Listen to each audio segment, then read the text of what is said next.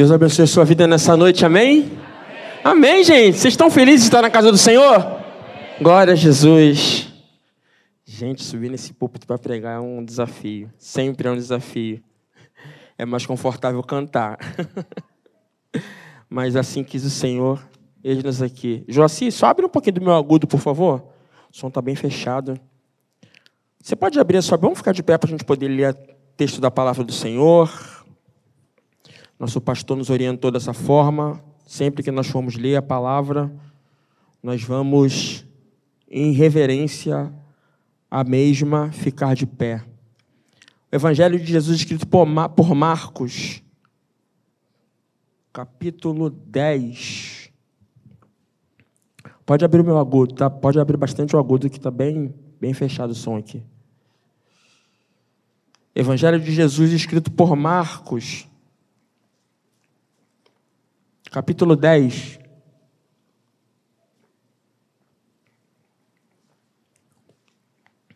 Vá até o verso 46, está melhorando. Até o verso 46, nós vamos uma pequena reflexão para nós nessa noite. Foi falado de a palavra do Senhor, foi falado de milagre.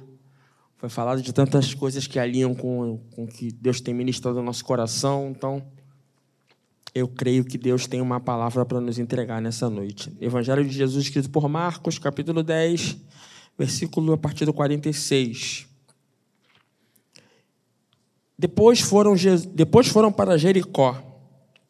E saindo ele de Jericó com os seus discípulos e grande multidão, Bartimeu, o cego, filho de Timeu, estava sentado ao caminho mendigando. E ouvindo que era Jesus de Nazaré, começou a gritar e dizer: Jesus, filho de Davi, tem misericórdia de mim. Muitos o repreendiam e o mandassem que se calasse, mas ele clamava cada vez mais alto: Filho de Davi, tem misericórdia de mim. E Jesus, parando, disse e mandou que o chamasse. E disseram-lhe: Tem de bom ânimo, o mestre te chama, levanta-te. E ele, lançando de si a capa, levantou-se e foi ter com Jesus. Então, falando, Jesus lhe disse: Que queres que eu te faça? E o cego lhe disse: Mestre, que eu tenha vista. E Jesus lhe disse: Vai, a tua fé te salvou. E logo viu e seguiu a Jesus pelo caminho. Deus, nós oramos, mas nós queremos mais uma vez nos entregar nas tuas mãos depositar nossa confiança em Ti. Usa o vaso, porque o vaso é teu. Fala com a igreja, porque a igreja também é tua. Usa a palavra, porque ela também é inspirada por Ti. Que nós saiamos daqui edificados, toda distração, toda desatenção, tudo aquilo que se opõe à manifestação da Tua palavra, seja neutralizado pela mesma. Em nome de Jesus, nós te pedimos, fala com a Tua igreja em nome de Jesus. Pode tomar seu lugar. É rápido que eu tenho para falar para nós. É um cenário extremamente poderoso. Né? O texto que nós acabamos de ler, ele encontra-se nos três evangelhos, três evangelhos tidos sinótipos mas é engraçado interessante que é só no Evangelho de Marcos que algumas curiosidades elas aparecem. E esse texto nós ouvimos ele diversas vezes, diversas formas. Na verdade, muitas aplicações são dadas, são colocadas, muitos ensinamentos nós podemos absorver, Diácono Dinaldo, dentro desse texto. Um texto conhecidíssimo para os conhecedores e leitores da palavra de Deus. Mas Estevão se eu já li esse texto inúmeras vezes, se eu já aprendi tanto com esse texto, o que, que podemos aprender ainda com esse encontro? Vocês sabem que Jericó é um lugar muito significativo para o evangelho de para o ministério terreno de Jesus, porque lá morava uma família que Jesus amava muito. Marta, Maria e Lázaro. E nós podemos também concluir, destacar, que dentro do ministério terreno de Jesus, Jericó é uma cidade extremamente poderosa para destravar algumas senhas, como que curas, muitos milagres que estão relatados na palavra de Deus, até mesmo outros que não estão relatados, mas se a gente tenha noção que Deus operou inúmeros milagres, foi dentro da cidade de Jericó. Então você percebe que, que a cidade de Jericó é uma cidade onde Jesus gosta de operar milagre. É uma cidade, é um local extremamente favorável e que Jesus fica à vontade para operar milagres. E aí o texto começa dizendo que Jesus entra em Jericó, faz o que tem que fazer e sai. Mas o texto não diz que quando ele entrou, tinha um mendigo na beira do caminho. O texto só vai destacar que existia um mendigo, um cego, à beira do caminho, no momento em que Jesus está saindo de Jericó. E aqui já tem uma aplicação para nós. Em cenários que Jesus é especialista em curar, qualquer momento se torna uma oportunidade. Jesus já estava saindo de Jericó. Jesus já estava se retirando de Jericó. Mas a Bíblia diz que quando Jesus estava saindo, um cego à beira do caminho que estava esmolando, pedindo esmolas, ouve que Jesus está passando aqui. Então ele vê ali uma oportunidade de fazer alguma coisa para chamar a atenção de Jesus. Talvez na cabeça daquele homem era a última oportunidade que ele tinha para fazer isso. Jesus estava saindo de Jericó. Ele não tinha certeza se Jesus iria voltar para Jericó. Mas ele viu ali a oportunidade de clamar a Jesus de chamar a atenção do mestre, porquanto ele já sabia da fama de Jesus. Ele já tinha conhecimento de quem era que estava passando naquele momento. E não é verdade assim? Jesus passa para lá, Jesus opera aqui, Jesus cura ali, e muitas das vezes nós somos pegos desapercebidos e não aproveitamos as oportunidades que Jesus proporciona para nós. Mas nessa noite, há um momento e um processo e um tempo favorável em que Deus está proporcionando para que você aproveite a oportunidade de chamar a atenção dele em seu favor. Jesus está passando. Está saindo com seus discípulos e a multidão está apertando. Mas aquele homem está ali. Ele não está vendo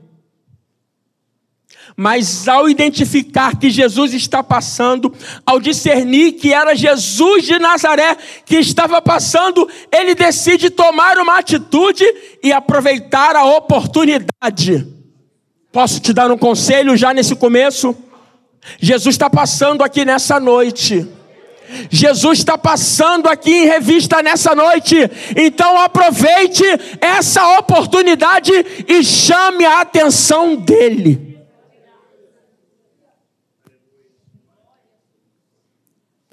Às vezes as preocupações nos roubam a convicção de que Jesus está passando no nosso meio. Foi dito aqui na oração que Jesus ainda é o mesmo. Jesus ainda cura, Jesus ainda liberta, Jesus ainda restaura, Jesus ainda salva, Jesus ainda expulsa demônio, Jesus ainda traz visão para o cego. Jesus é o mesmo. E o que mudou, Estevão? Mudou a concepção de nós aproveitarmos a oportunidade. Talvez se aquele homem não gritasse naquele momento, ele perderia a grande chance da sua vida.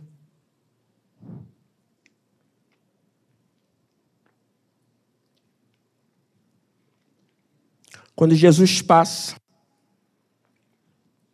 ele grita: Jesus, filho de Davi.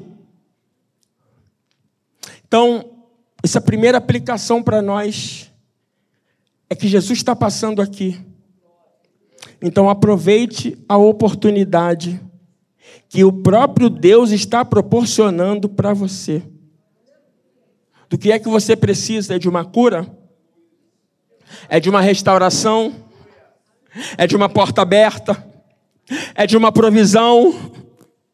é de um cenário favorável, aproveite o passar, os passos de Jesus nessa noite aqui e grite e chame a atenção dele em seu favor.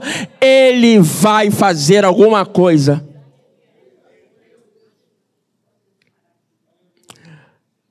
É verdade que às vezes as dificuldades da vida nos fazem ficar desapercebidos com portas que Deus proporciona para nós.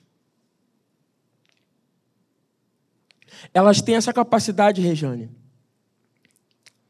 As tribulações têm essa capacidade de roubar de nós a convicção de que Jesus é capaz de fazer alguma coisa por nós. E aí nós desvalorizamos as oportunidades que o próprio céu apresenta para nós. E está aí o segredo, a chave de alguns milagres na nossa vida. E aí ele fala: Jesus, filho de Davi. Vá comigo no versículo 46. Deixa eu achar aqui direitinho versículo 46. Vamos lá. Chegando, pois, Jesus de Jericó, versículo 47. E ouviu que era Jesus de Nazaré, e começou a gritar. Começou o quê? Começou o quê? Começou o quê, gente? Olha como é que é simples, mas as pessoas não entendem. Ele era cego. Certo? Ele não tinha a. Mas ele tinha a.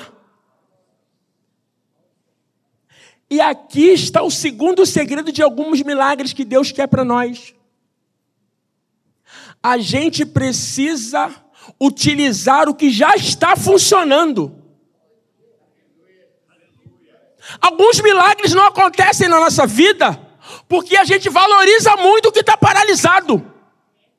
E a gente tira o foco daquilo que já está funcionando. E às vezes a arma que Deus vai se utilizar para milagre, para colocar o milagre na sua vida é exatamente aquilo que você já tem. Quer um segredo para a tua vida? Quer um milagre para a tua vida? Quer uma senha para a tua vida? Coloca em prática o que você já tem funcionando, porque Deus se responsabiliza a colocar funcionando aquilo que já está paralisado. Quando nós colocamos para funcionar ou em prática aquilo que já está funcionando, Deus se responsabiliza em trazer vida para o que está paralisado. O que está paralisado na tua vida? Não tinha visão, mas tinha voz. Não enxergava um palmo à distância, não enxergava um palmo à frente, mas tinha voz para gritar. É um grito que você tem nessa noite? É uma lágrima que você tem nessa noite? Apresenta ela para Jesus, porque Ele vai operar o um milagre na sua vida.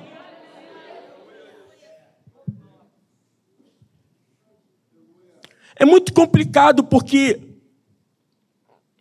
às vezes, quando algumas coisas não funcionam na nossa vida, elas dão a, a falsa impressão que tudo está parado. Já parou para perceber isso? É um desemprego. A tua família está bem, você está com saúde, mas você está desempregado. Mas a, qual é a frase que você solta? Está tudo Está tudo dando errado. Você olha para o desemprego e vê no desemprego a totalidade da sua vida. Você olha para a saúde e olha para a totalidade da sua vida. E liga as coisas, mas no reino de Deus não é assim. Como é o reino de Deus, Estevão? A saúde pode não estar bem, mas a família está em pé. Posso não estar no emprego que eu desejo, mas os meus filhos estão na casa do Senhor. Se uma coisa não vai tão bem assim, eu vou colocar outra para funcionar, porque Jesus, a qualquer momento, passando pelo caminho, ele se responsabiliza a colocar para funcionar.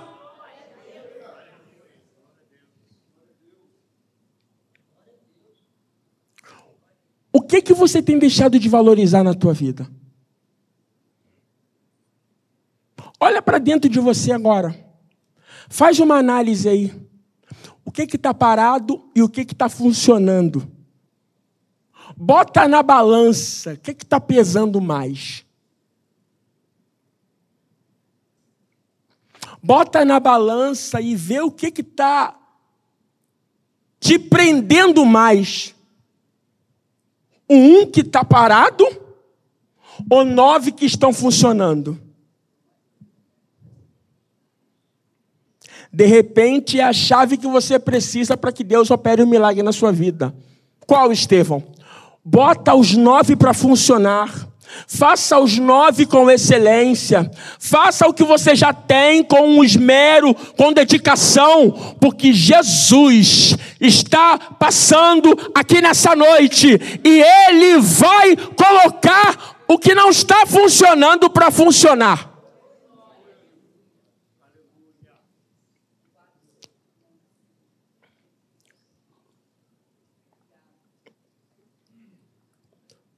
O diácono Edinho falou aqui sobre quantas vezes ele entrou nessa igreja quebrado, né?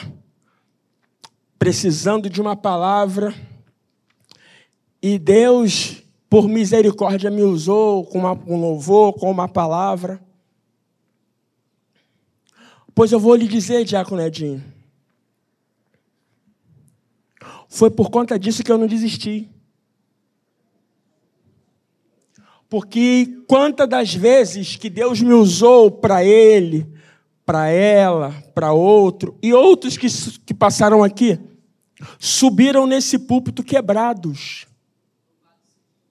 Subiram nesse púlpito com coisas paralisadas na vida.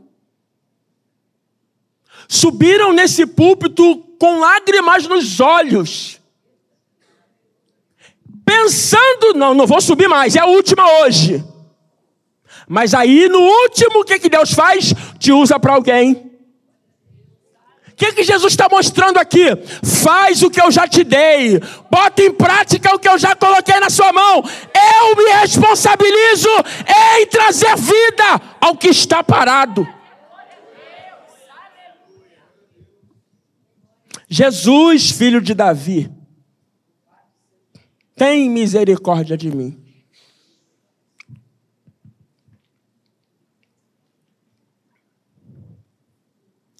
Aproveite as oportunidades, Jesus está passando. Utilize as ferramentas que você já tem. Ele se responsabiliza a trazer vida ao que está paralisado. É um outro ensinamento que nós temos aqui. Não se distraia com vozes externas. Ele te chama. Essa tem sido a maior estratégia do inimigo para confundir a igreja. Vou repetir. Essa tem sido a maior estratégia do império das trevas para confundir a igreja de Cristo. Qual, Estevão? É misturar a voz dos santos com a voz dos ímpios. É, é, é fazer-nos achar que é tudo a mesma coisa é fazer-nos entender e equivocadamente crermos que estamos ouvindo Deus, quando na verdade quem está dizendo é a multidão. Por que, Estevão?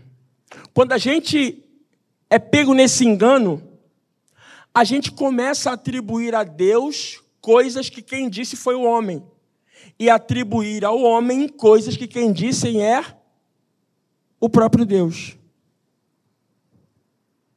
Mas onde é que está isso no texto? Versículo 48. A Bíblia vai dizer que a multidão começa a repreender. Fica quieto. Ele não vai te ouvir. Cala a boca. Está incomodando o mestre. É exatamente esse tipo de voz que a gente ouve. Não, tu está pedindo coisa muito boba. Isso é supérfluo demais. Esse sonho é, é meio loucura da tua cabeça. Deus tem coisa mais importante para resolver. E nessa hora, Jesus está observando o comportamento daquele homem. E a Bíblia fala que ele se cala? Não. É aí que ele grita mais forte. Por quê? Ele está dizendo para nós aqui: eu sei quem eu estou chamando. Eu não vou me distrair com coisas que querem roubar a minha atenção.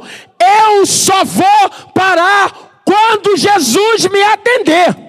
E nessa noite eu quero profetizar na tua vida: Jesus vai parar para te ouvir.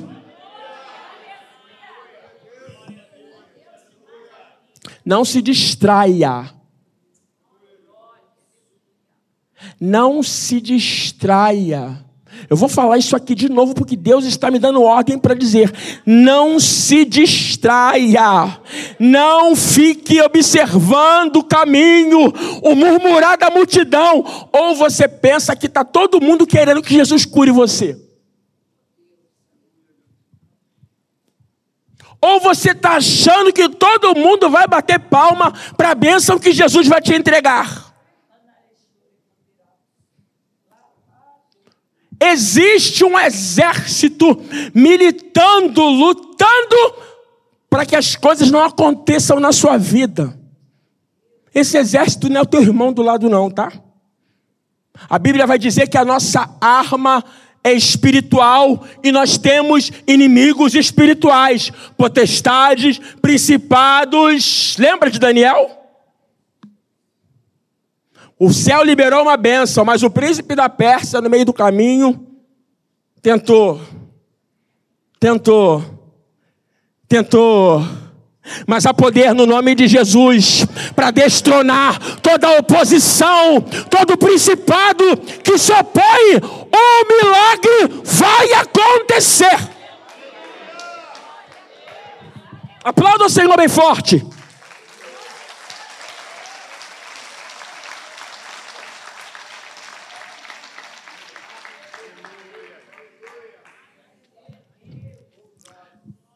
Isso é tão. É muito preocupante isso, porque, meus irmãos, a distração ela tem um poder tremendo. Ela faz você perder momentos importantes. Já viu quando você está concentrado em alguma coisa? Para nós entendermos aqui, de forma bem prática. Você está concentrado em alguma coisa, em algum lendo algum livro, fazendo, vendo alguma coisa do teu trabalho, e é um barulho, um segundo. Você tira o foco. O que, que houve? Às vezes não foi nada. Quem disse que você volta do mesmo jeito? Você precisa engrenar de novo.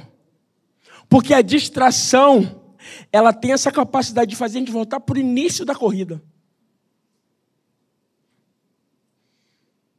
A distração ela tem a capacidade de tirar você passos da vitória. Mas estava tão perto. Foi só um segundo distração. Jesus já estava chegando. Você imagina se aquele homem, ao ouvir assim, fica quieto. Aí ele fala: É, tem muita gente aqui. Ele não vai me ouvir, não. E Jesus aqui, ó.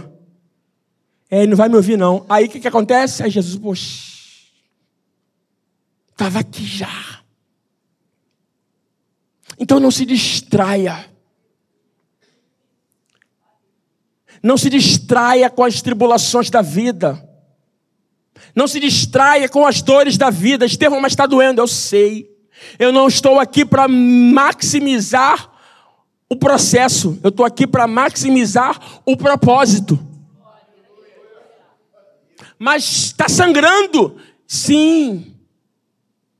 Os que com lágrimas semeiam, com júbilo ceifarão, diz o salmista.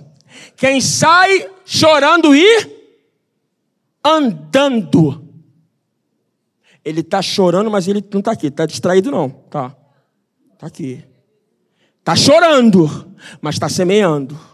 Ele está atento. Ele está atento. Ele está chorando, está doendo, está sangrando, mas ele permanece firme. Com júbilo ceifarão. Quem sai andando e chorando enquanto semeia, voltará jubiloso, trazendo os seus molhos. Cuidado, porque algumas distrações estão roubando alguns milagres que o céu já liberou sobre a tua vida. Distração. Esse texto é poderoso. Nós temos muitos ensinamentos. Aproveite as oportunidades. Jesus está passando. Use as ferramentas que já estão funcionando não dê voz, a, não dê importância a vozes externas. E aí, Jesus manda chamar. E olha que interessante isso aqui. Eu tento imaginar como é que foi essa hora, Rejane. Eu gosto muito de viajar na palavra de Deus, entender, me colocar no cenário. Você imagina uma multidão, viaja comigo aqui, uma multidão Jesus andando, operando milagres, de repente Jesus para. Vira aí. Manda chamar. A cara de sem graça daquele povo que mandou ele ficar quieto. Tentando entender essa atitude de Jesus. Pois é assim que o reino das trevas vai ficar quando Jesus mandar chamar você. Quando Jesus mandar chamar teu filho, quando Jesus operar aquele milagre, vão ficar sem entender. manda chamar. E aí vem aquele homem, se levanta, e aí ele está frente a frente com Jesus. Eu sei o que, que eu ia pedir. Ele está cara a cara com o mestre. O que ele conseguiu, o que ele tentou, ele tentou e conseguiu. Era chegar à frente de Jesus. Jesus já sabia da sua necessidade, sim ou não? Vamos, gente, sim ou não? Sim. Jesus tinha poder para curá-lo, sim ou não? Mas o que, que Jesus faz? O que, que você quer que eu faça para você? Mas Estevão, Jesus não sabe. Jesus, quando chamou, não sabia das suas necessidades? Por que, Jesus pergunta o que ele quer que faça, se Jesus já sabia o que ele queria? Eu vou te responder com outra pergunta. Ele sabia mesmo? Aquele homem sabia o que queria mesmo? Sabia ou não sabia? E você sabe o que, que você quer?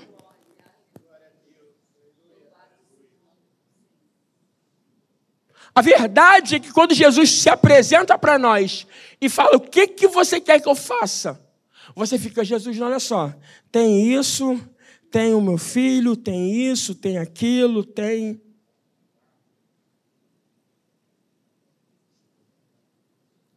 A minha avó tinha um ditado, os mais antigos vão saber. Eu começo, vocês terminam. Quem quer muito, quer nada. Quem muito quer, não quer nada. Eu lembro, eu tenho muitas memórias afetivas com os meus pais, da época que eu era pirralhinho, a época que eu aprontava na ensino, aquela época, né? E eu lembro inúmeras vezes a minha mãe indo na barraquinha comigo. Mãe, eu quero, eu quero, eu quero. Eu quero. O que, que você quer, menino? Eu quero, eu quero. Aí apontava, lá, lá, lá. Aí ela, você quer? Então vem cá. Me botava de frente para a barraquinha. O que, que você quer? Escolhe aí. Aí eu ficava assim, ó.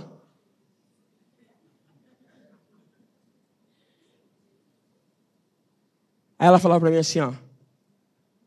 Você não quer nada.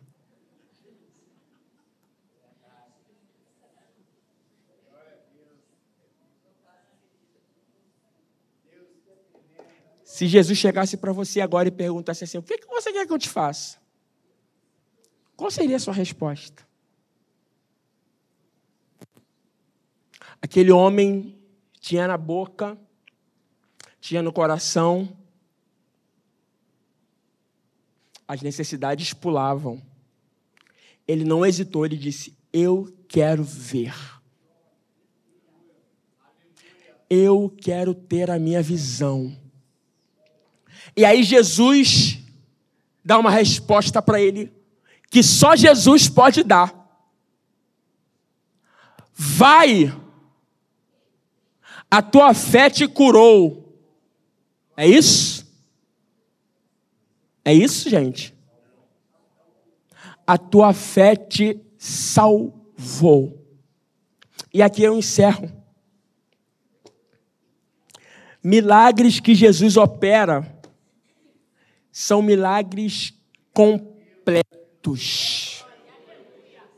Jesus não estava entregando só de volta para aquele homem a visão, diácono Edinho. Jesus estava entregando para aquele homem a visão, a capacidade de lutar por uma vida, a dependência de migalhas Deus estava tirando dele. Você não vai precisar mais de migalhas para sobreviver. Deus estava devolvendo a dignidade àquele homem. Ele poderia voltar a levantar a cabeça de novo. Ele poderia enxergar as pessoas de novo. Milagres que Jesus opera são milagres completos. Não falta nada. Quando ele faz, não fica faltando ponto, não fica faltando nada. Ele faz.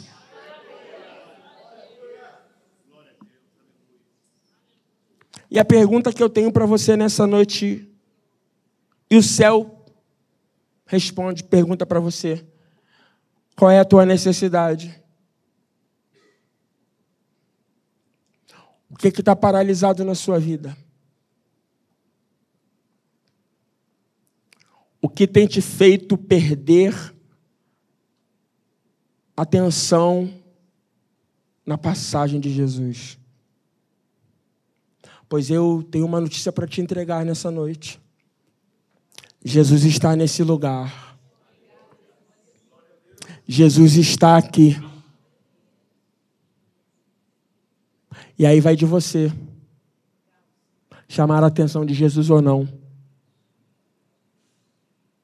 Você pode ficar de pé nessa noite?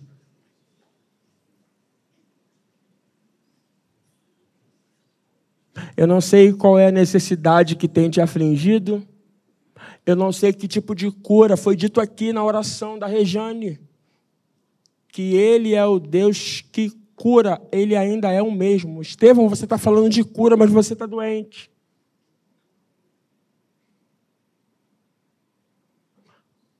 Existem curas da alma que, por mais saúde no físico que você tenha, Deus quer realizar. Qual é a necessidade que você quer apresentar para Deus nessa noite? O que, é que você precisa fazer para chamar a atenção dele? Eu vou passar o microfone para o diácono Edinho, para os diáconos da nossa igreja. E eu quero te convidar a vir aqui à frente. Vir aqui no altar. Foi dito aqui que o altar é o lugar da entrega. E nós aprendemos no primeiro culto dessa igreja, eu lembro como se fosse hoje, que o altar é o lugar de renúncia consciente, de decisões conscientes. O que, que você precisa entregar para Deus nessa noite? Qual é a área da sua vida que você precisa apresentar para Deus nessa noite? Sai do seu lugar, vem aqui à frente. Fica preocupado se está vindo só você. Foi dito aqui sobre oportunidades. Jesus está passando aqui nessa noite. Jesus está passando aqui nessa noite e é a oportunidade de um milagre acontecer na sua vida. É a oportunidade que você tem de gritar o nome de Jesus, filho de Davi. Tem misericórdia de mim.